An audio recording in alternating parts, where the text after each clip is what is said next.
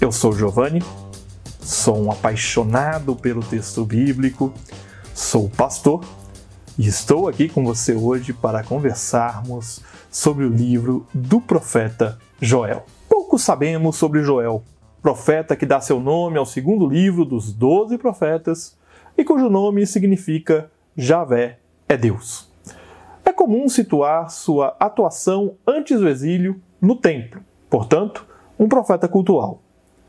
A linguagem de seu texto, no entanto, é do século IV a.C., o que pode nos fazer situar a conclusão, com revisões, do livro nesta data. Há quem sugira dois momentos de redação do livro, mas é apenas uma tese que não se sustenta principalmente por conta do aspecto linguístico. Caso você abra a Bíblia hebraica e comece a compará-la com a sua Bíblia que você tem aí na sua casa, você vai notar que na Bíblia hebraica Joel tem um capítulo a mais.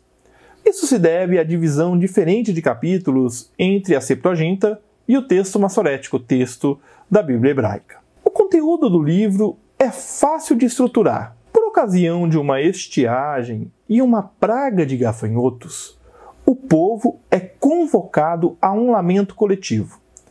A praga de gafanhoto é tomada como um sinal do futuro dia de Javé.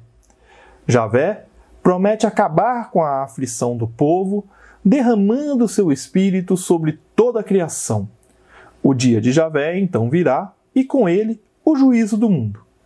Este juízo significará salvação para os que se convertem e condenação para as nações.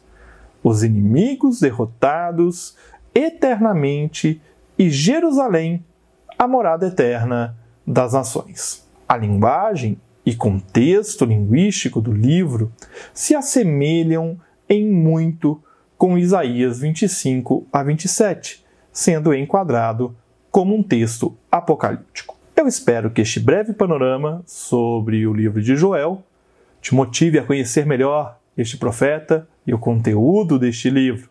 E nós seguimos juntos aprendendo com Jesus a leveza de viver. Um grande abraço.